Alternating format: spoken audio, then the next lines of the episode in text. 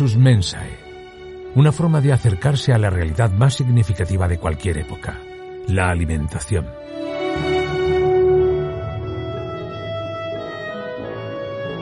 A través de ella conoceremos la historia de la humanidad, su cultura, su historia, los protagonistas, los productos y por supuesto la gastronomía. Luxus Mensae, un podcast producido por Rafael González y escrito y dirigido por Almudena Villegas.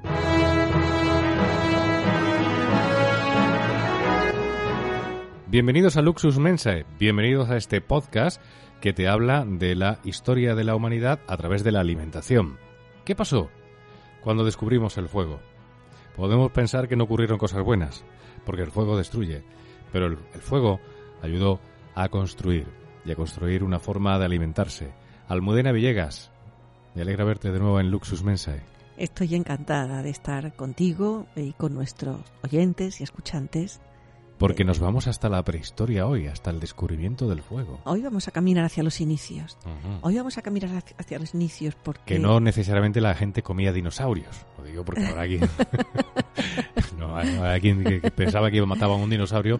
Como mucho un mamut, sí, ¿no? Un mamut sí, con los dinosaurios, como no coincidimos, pues era algo más difícil. Lo digo porque en Pero- anteriores podcasts hemos hablado de, bueno, de, de las licencias que en el cine, evidentemente, Sí. y también en la, se, se permiten. Y bueno, pues a- habremos visto algún que otro dibujo animado o alguna que otra película de hombres prehistóricos comiendo dinosaurios. No, esto no ocurrió. Pero sí ocurrió que se descubrió el fuego. Descubrieron muchísimas cosas. La, la prehistoria es un tiempo apasionante, con muchísimas cosas desconocidas, pero eh, la verdad es que los descubrimientos en prehistoria, en arqueología, pues nos van dando cada vez más pistas. Y es interesante Y el hombre, de alguna forma, aún no ha salido de la cueva. En algunas cosas. Bueno, verdaderamente Somos bastante de cómo fuimos. somos como fuimos. Somos como fuimos con una bombilla al lado y la podemos encender siempre que queramos. Sí. Pero en realidad yo creo que el corazón, es decir, cómo somos los sentimientos, cómo somos, eh, cómo somos en los gustos, cómo necesitamos comer cada día, en eso somos exactamente iguales. Ujú. A lo mejor el hombre prehistórico, eh, a lo mejor no el paleolítico inferior, no, pero un poquito más adelante lo vestimos, lo pulimos, le cortamos el pelo y podemos hasta pasearlo por las calles. Descubrimiento y control del fuego. Porque una cosa es descubrir el fuego, otra cosa es Claro, controlarlo, claro. El fuego se conoce pues desde tiempo inmemorial, lógicamente es- está en conexión con la naturaleza y con los procesos naturales de un rayo, de una temperatura alta, en fin, una serie de factores que condujeron a que se produjeran incendios eh, fortuitos, ¿no? De hecho, el hombre conocía el fuego. Pero la clave no es conocerlo, la clave es controlarlo. Esa es la primera gran revolución alimentaria, porque el control del fuego nos trae unos cambios importantísimos, incluso no solo de carácter cultural, es decir, no solo comemos mejor, sino que además provoca cambios de carácter biológico. Es decir, desde las ¿En qué momento de la historia de la Sí. humanidad estamos? estamos en el paleolítico. Ajá. Estamos hablando en el Paleolítico, cuando en el Paleolítico, eh, no, no sabemos exactamente, en el Paleolítico medio empiezan las técnicas de producción de fuego y se generalizan en el Paleolítico superior, es decir, un poquito más cerca de nuestro tiempo que el Paleolítico inferior, que llega hasta el un millón y medio de años hacia atrás. Es mucho tiempo, ¿no? Más cerca, más cerca, año 30.000, año 50.000, más o menos en esta franja ya te digo que son cada vez más movibles y más movibles para atrás porque vamos descubriendo que éramos un poco más listos un poquito antes. Bueno, eh, como estabas comentando, eh, esto supone una, una revolución. Supone una revolución en lo alimentario Sí. importantísima. En primer lugar, porque el fuego produce seguridad. Seguridad, es decir, el fuego tiene un efecto importante en, en la alimentación, pero no solo en la alimentación. De repente, imagínate los días invernales, pues que en Europa, pues a las 4 de la tarde ah, es de noche. Imagínate esos días, con esas noches tan largas, tan inmensas, sin luz, cuando de repente tienen fuego para poder iluminarlas.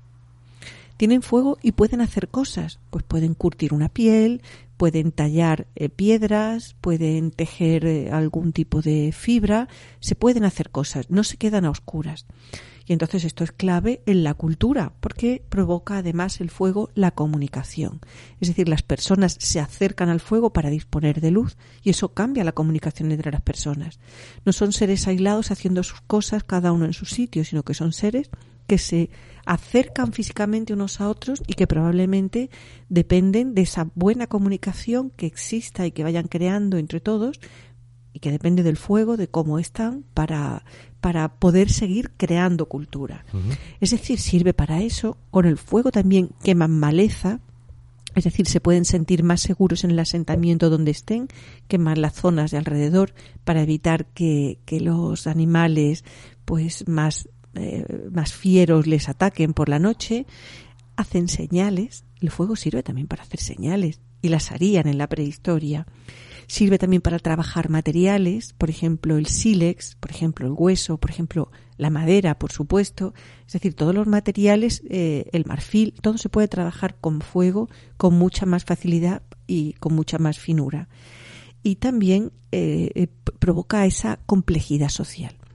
Pero además el fuego, Rafa, nos cambia físicamente. Es decir, la mandíbula se va haciendo cada vez menos poderosa, va cambiando, va cambiando va cambiando el cuerpo. Claro, entiendo que a la hora de cocinar los alimentos los hace más accesibles, ¿no? Más más comestibles, ¿no? Pues sí, bueno, los hace tan comestibles que hay alimentos que son tóxicos en estado natural, que no se pueden comer, solamente no se puede, sino que son... Eh... No, pero me refería por el detalle de la mandíbula, que efectivamente está ahí, no es lo mismo eh, tener que utilizar la mandíbula para comer carne cruda, por ejemplo, que para hacerlo ya cocinada. Claro, y además pensamos en un mundo en el que la gente podía perder dientes con mucha facilidad. Hoy los reponemos, pero probablemente gente con 20 años pues haya perdido ya varias piezas y entonces comer era más difícil cuando se comía crudo que cuando se comía. Entonces, ¿qué provoca el fuego? Lo primero que provoca es seguridad alimentaria provoca que los alimentos pues no tengan tóxicos, que no tengan parásitos, que no tengan enfermedades que se puedan contagiar cuando están en crudo, que eso ocurre con mucha facilidad, con lo cual además alarga la vida. Los pocos años que entonces se podría alargar la vida, porque las vidas eran bastante más cortas. Eso es lo primero que provoca el fuego. Pero después, además de esa seguridad alimentaria y esa carencia de enfermedades, eh, facilita, eh, facilita la absorción de proteínas que es uno de los de las cosas fundamentales, de los aspectos fundamentales para aumentar la capacidad cerebral. Es decir, el usar el fuego no solamente nos hace más fuertes, nos hace también más listos, físicamente más listos, porque la cocción gelatiniza el colágeno y facilita su absorción. La proteína se absorbe con más facilidad y va aumentando, como te decía, la capacidad craneal.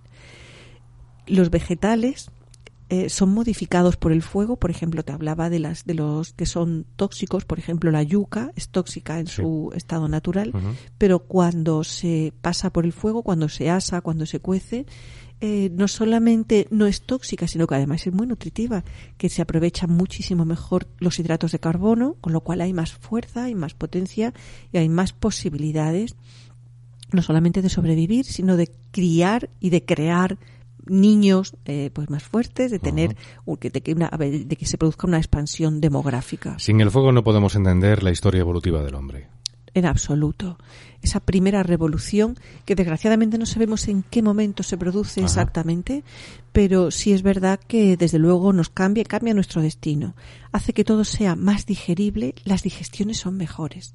Porque imagínate las digestiones de todos alimentos crudos. pero me parece fascinante el momento en el que el hombre se da cuenta de que puede cocinar, ¿no?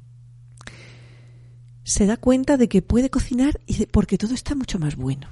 Porque comer comidas calientes produce una digestión mejor, pero además produce una, ese momento en el que el hombre relaciona fuego con comida, como la comida con el fuego. Es, un momento, es un momento en la historia maravilloso. Es decir, ponerse en el sitio de esa gente en ese momento y decir, esto no solamente me da calor. todo el mundo habla del invento de la rueda, que me parece que sí, también fue muy útil, pero es que esto es fundamental, claro. Esto es fundamental. Es fundamental porque además lo primero que produce es calor y lo primero que se acercan las personas en ese momento al fuego es por el calor. Es lo primero, es agradable sentir calor en una época en la que hace frío. Y en Europa, en esa época, hacía frío. ¿Se puede decir que la gastronomía de alguna forma nace con el nacimiento del fuego? Podemos decir que o nace, con el, quiero decir, con el control del fuego. Vamos. podemos decir que nace una alimentación de mejor calidad, pero Ah. todavía No La- se puede tener alimentación como cultura, ¿no? La gastronomía nace en el momento que se puede producir elección. Es decir, no inmediatamente en el momento después de que aparezca el fuego, sino en el momento en que deciden que una liebre es más sabrosa que un conejo. A eso me refería, sí. En ese momento sí es posible. Ajá. Es decir, la gastronomía tiene, eh, tiene varias connotaciones. La primera es la selección, poder elegir lo que te gusta pudiendo elegirlo entre varias cosas. Es decir, en un momento la gastronomía lo que necesita antes que nada es que exista variedad, que exista abundancia. Es decir, no solamente que sea suficiente, sino que tú puedas comer todo lo que quieras de aquello que te gusta. Esa es la segunda clave. Y la tercera clave es poder disfrutar de ello.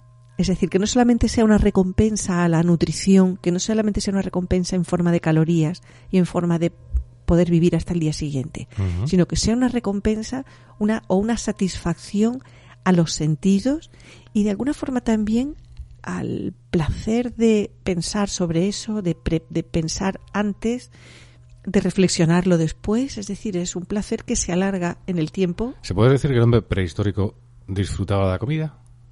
Por supuesto que disfrutaban de la comida. Eso no te quepa la menor duda. Que no era solo el acto de alimentarse. Y de una No. forma mejor el hecho de que pasara por el fuego, ¿no? No, no, yo estoy O sea, solo- encuentran, descubren el disfrute, ¿no? Del, de la comida. La diferencia entre pasar la comida por el fuego y no pasarla es extraordinaria. Ajá. Es la diferencia que sientes en invierno, por ejemplo, en uno de estos días heladores de viento, imagínate eh, de frío, un día que desapacible, en el que llegas a casa y te tomas un tazón de sopa. Si te tuvieras que tomar eh, un- unos vegetales que están a temperatura ambiente, a lo mejor a cero grados, bueno, pues la satisfacción sería muy inferior.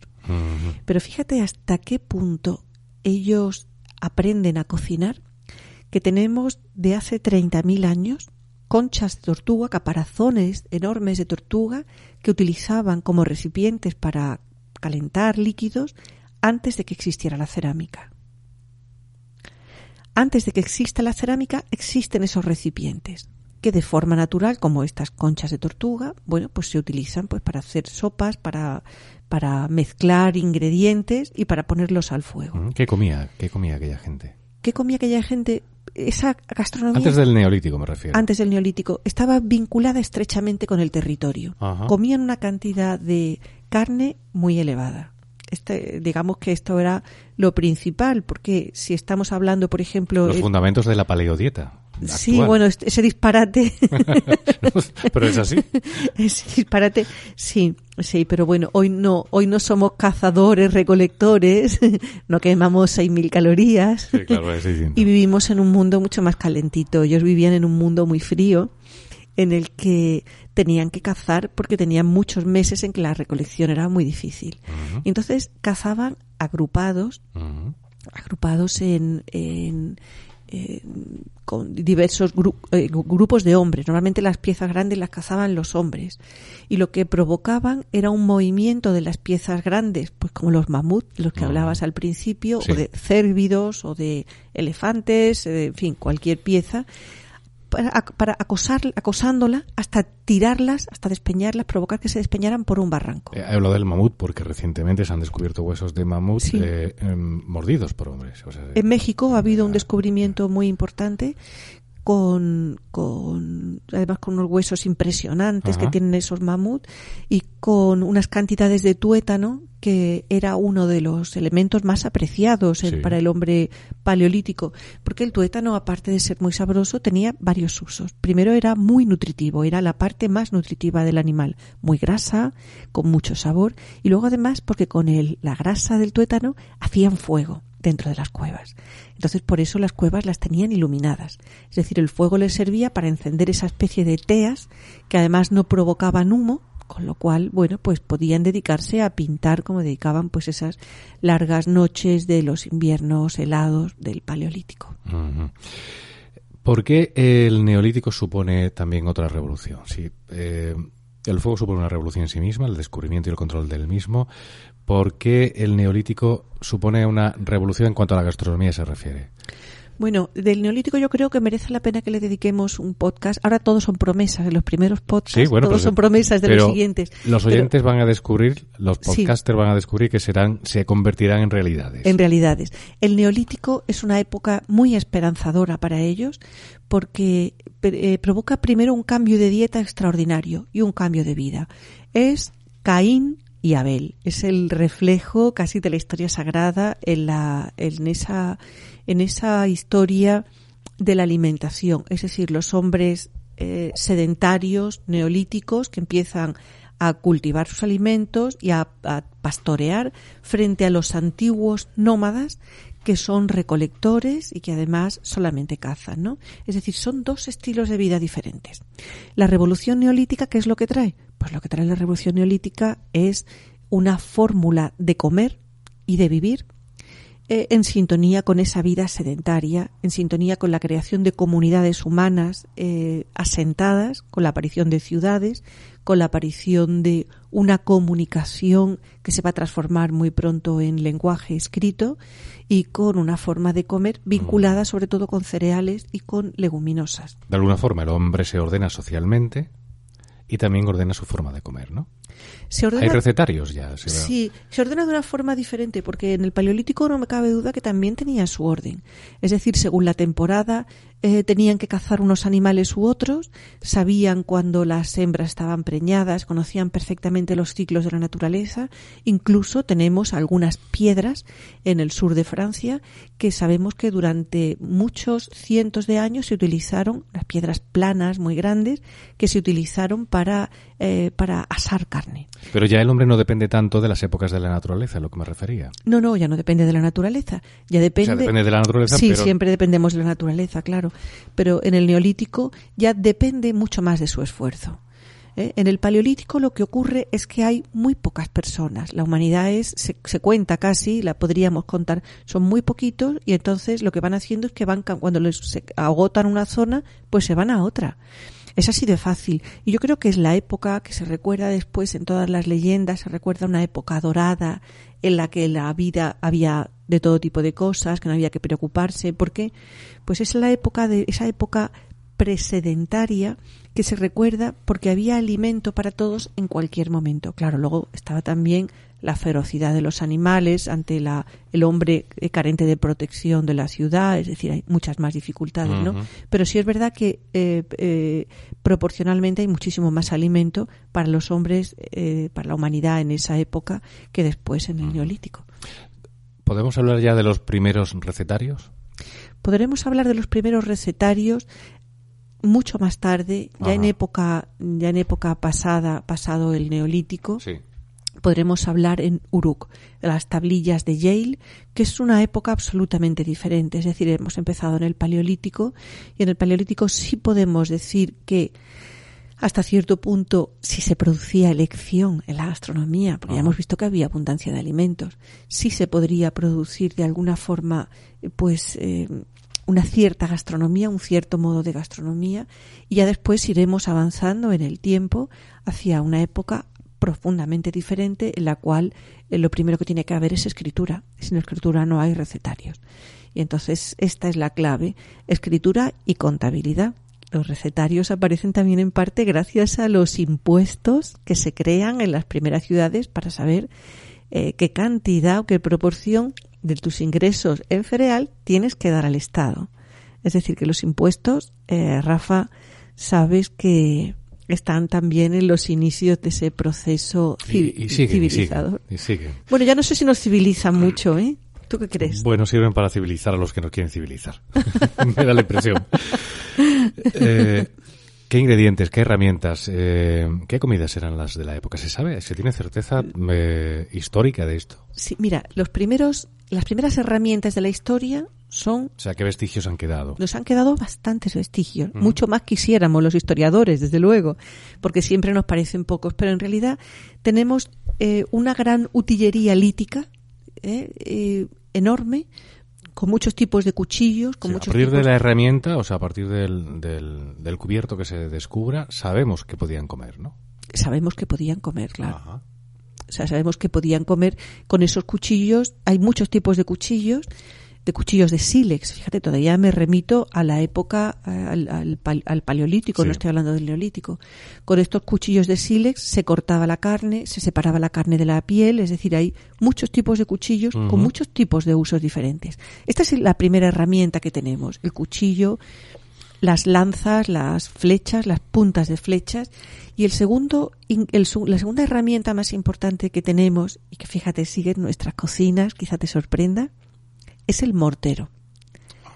El mortero interpretado de una forma... Bueno, es verdad que no hay museo sin mortero. Ahora que lo dices. Qué no hay museo arqueológico sin su mortero correspondiente, es Sí, sí. cierto. Los morteros que antes de ser morteros hoy son cerrados, Sí. pequeñitos y los utilizamos para triturar Ajá. cuatro especias y poco más. Sin embargo, Han caído en desuso, ciertamente. va cayendo en desuso, pero sin embargo lo recomiendo muchísimo porque con el mortero las especias, por ejemplo, Sí. esparcen muchísimo mejor al triturarse por el movimiento mecánico del triturado, esparcen mucho mejor su aroma que cuando están eh, cortadas con las cuchillas de un robot o de un cuchillo, ¿no? Entonces son mucho más aromáticas con el mortero. Estos morteros antiguos del Paleolítico no eran cerrados, eran planos. Y entonces eh, se utilizaban para muchísimas cosas. Todavía se siguen usando en el sur de Asia para triturar especias o para triturar jengibre, para triturar este tipo de cosas, pero se utilizaban en el Mediterráneo principalmente para como molinos de mano, para triturar cereal y para hacer también harina de legumbres, que también se hacían harina de legumbres eh, de guisantes principalmente, de lava mediterránea. Entonces estos son los dos ingredientes principales, el cuchillo y el mortero, con sus formatos diferentes, pero usados y, y modificándose y adaptándose a cada una de las épocas. Pero después tenemos estos utensilios que ellos no fabrican, pero sí utilizan como las conchas de tortuga, por ejemplo. Es decir, no nos cabe duda que hay una variedad de herramientas impresionantes, como las lascas estas de piedra, que son unas planchas enormes Sí. sobre las que se, se asan trozos de carne durante cientos y cientos de años. Sí, continúa su uso y esto, esto, vamos, lo tenemos constatado, ¿no? Es decir, que hay herramientas y sobre todo lo que hacen es aguzar el ingenio. Yo creo que si nos dejaran hoy a cualquiera de nosotros en el mundo paleolítico no sobreviviríamos ni una semana. Sí. Pero realmente ellos se adaptaron y adaptaron un mundo con una cultura de instrumentos, de alimentos. Bueno, posiblemente tú y yo, mm, por la generación a la que pertenecemos, igual sobrevivimos semana y media. Todavía sí. Pero hay quien... Es verdad, en nuestra generación que no. en nuestra generación nos enseñaron a hacer muchas cosas. Es cierto. Nos enseñaron a hacer muchas cosas, pero todavía no he aprendido a cazar mamut. Eso queda pendiente. Si tú sabes, bueno, a lo mejor puedo hacer algo yo con la carne del mamut. Bueno, me voy, a buscar un mamut, pero ya. que tiene que estar buenísimo. Bueno, alguno congelado hay en Siberia, ¿no? Búscate alguna pandilla porque no se no se pueden eh, no se pueden tirar por los por los despeñaderos nada más que Bien, pues eh, hasta aquí hemos llegado hoy de momento con este capítulo de, de saber, sobre todo intentar saber qué supuso el descubrimiento del control del fuego y cómo esto cambió eh, la forma de alimentarse. De alguna forma hemos hablado de la gastronomía en la, en la, en la prehistoria. Y si te parece, pues vamos a ir con el cierre mucho más acorde con los días actuales, con los días en los que vivimos y los que vamos a hablar con Almudena Villegas en Luxus Mensae de las modas en alimentación. Será el cierre de hoy.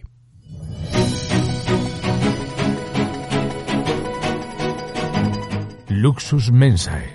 El cierre. Las modas vienen y van y en la alimentación no puede ser de otra manera. Antes hemos apuntado, por ejemplo, una moda, eh, una dieta que está muy de moda, que es la paleo, ¿no? Bueno, por, poner- por poner un ejemplo. Aunque tú nos quieres hablar de otro tipo de modas, ¿no?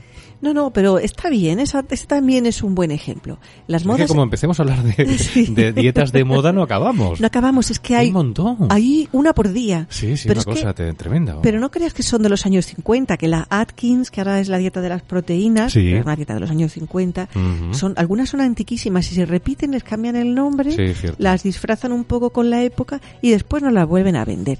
No hay que no hay que eh, acogerse a ninguna moda, porque mira, las modas son efímeras.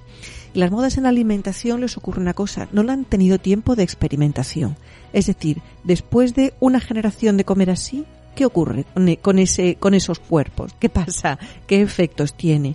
Ojo, las modas en alimentación son peligrosísimas porque no tienen experimentación ninguna y porque en algunos casos las que lo tienen ya sabemos que son peligrosas. Por ejemplo, la Atkins, que son las proteínas que, llamamos hoy, produce unos efectos terribles en el riñón.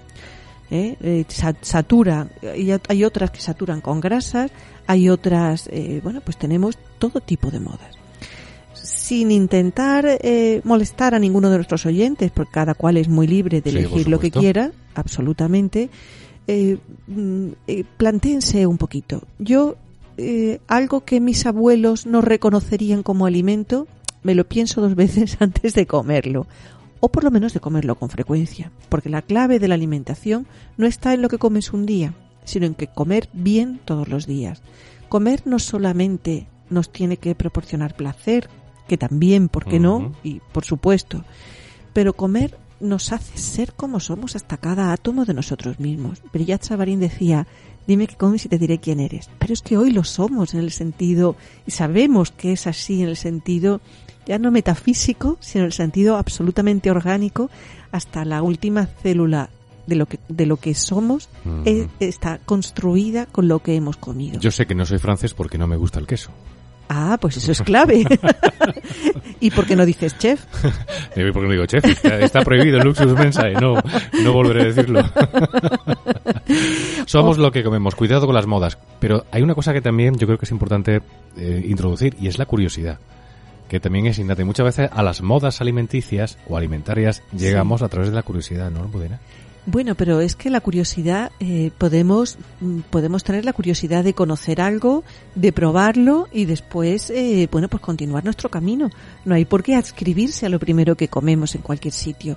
Es decir, si se pone de moda, eh, yo qué sé, pues comer la yuca cruda, pues ojo, porque la yuca cruda, que hablábamos de ella, es pues tóxica. es tóxica.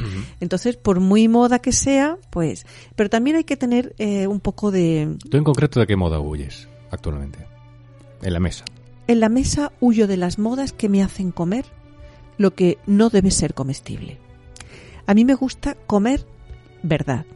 No me gusta la comida de mentira. Me gusta que el cocinero cocine de verdad para mí. No quiero productos de quinta gama. No quiero productos de sexta gama. Algún día tendremos que hablar de las gamas para contaros qué es, pero son productos elaborados por otros y congelados, envasados, preparados al vacío, pero no tienen la calidad de las cosas que hacemos en casa. Entonces yo soy partidaria de que cocinar es un acto de amor, tanto de el que está en el restaurante como de tu madre que está en casa o de los amigos que preparan la comida entre todos. Cocinar es un acto de amor hacia otros porque uno dedica un tiempo, un tiempo de su vida a hacer algo por otras personas. Entonces, yo creo que hay que tomarlo como lo que es. Por eso esa cocina de verdad a la que yo sí me adscribo es la cocina tradicional, eh, que no necesariamente le pongo nada a la cocina moderna, que me parece fabulosa cuando es muy buena y cuando está hecha de verdad. Pero no me gustan las bromas con la comida. No nos gusta tampoco las bromas con las cosas serias y la historia, lo es, pero también es una cosa divertida. Yo creo que también nos hemos divertido hoy mucho hablando de la gastronomía en la prehistoria con Almudena Villegas en este nuevo capítulo de Luxus Mensae que volverá pues próximamente con un nuevo capítulo con otro tema interesante y también eh, eh, apoyamos a los oyentes y escuchantes a que nos propongan temas ellos mismos. Sí, también. Pues, por pues, supuesto, si a alguien le apetece. Este es un programa participativo. Está prohibido decir chef, pero también feedback. Así que. Queremos oíros. Queremos saber de vosotros. Estamos aquí para vosotros. Pues Almudena Villegas, ha sido un placer como siempre. Muchísimas gracias por esta, estos nuevos minutos de Luxus Mense. Ha sido un auténtico lujo, que duda cabe. Y hasta una próxima ocasión. Hasta pronto, Rafa.